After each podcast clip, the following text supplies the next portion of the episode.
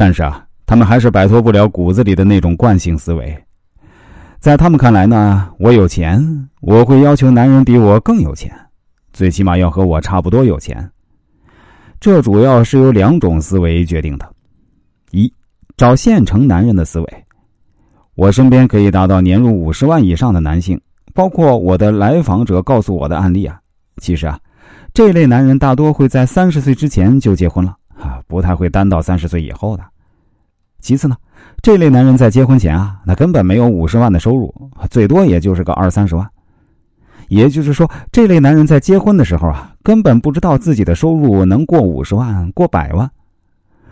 这就不得不说啊，这类男人身边的女人，其实我和他们聊过，他们也根本不是奔着这个男人以后一定能收入百万去的，而是奔着这个男人去的。比如呢，这个男人好沟通，会尊重人、体贴人等等。当然，这些女人也懂得尊重和理解，不作。然后啊，顺理成章的就结婚了。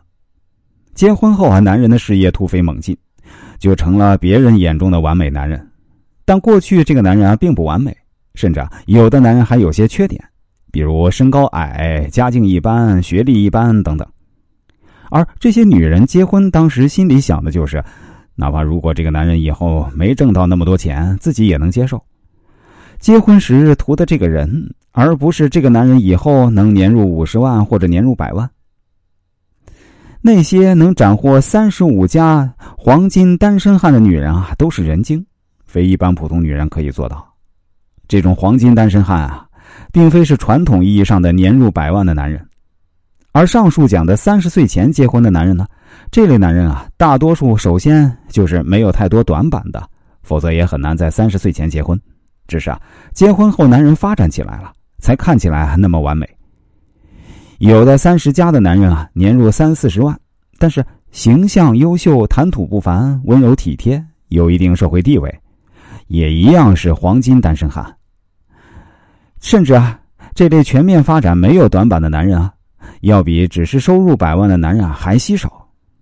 比如呢，我曾经有一个顾客，他也是来找我做人生规划，他是一个上市公司的总监。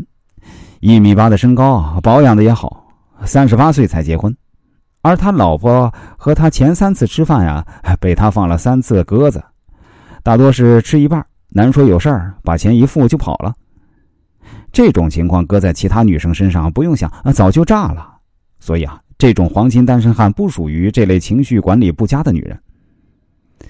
你也许要问啊，那这个黄金单身汉结婚后怎么样？我告诉你啊，他跟老婆关系很好。经常给老婆买礼物，对老婆体贴包容。最近啊，他们刚生了第二个宝宝。眼前的这个男人，你根本想不到啊，他曾经会放女生三次鸽子。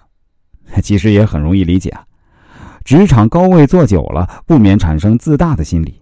但是人品没问题，过去他相亲没成功的女生啊，都是这个问题卡壳了，没跨过去。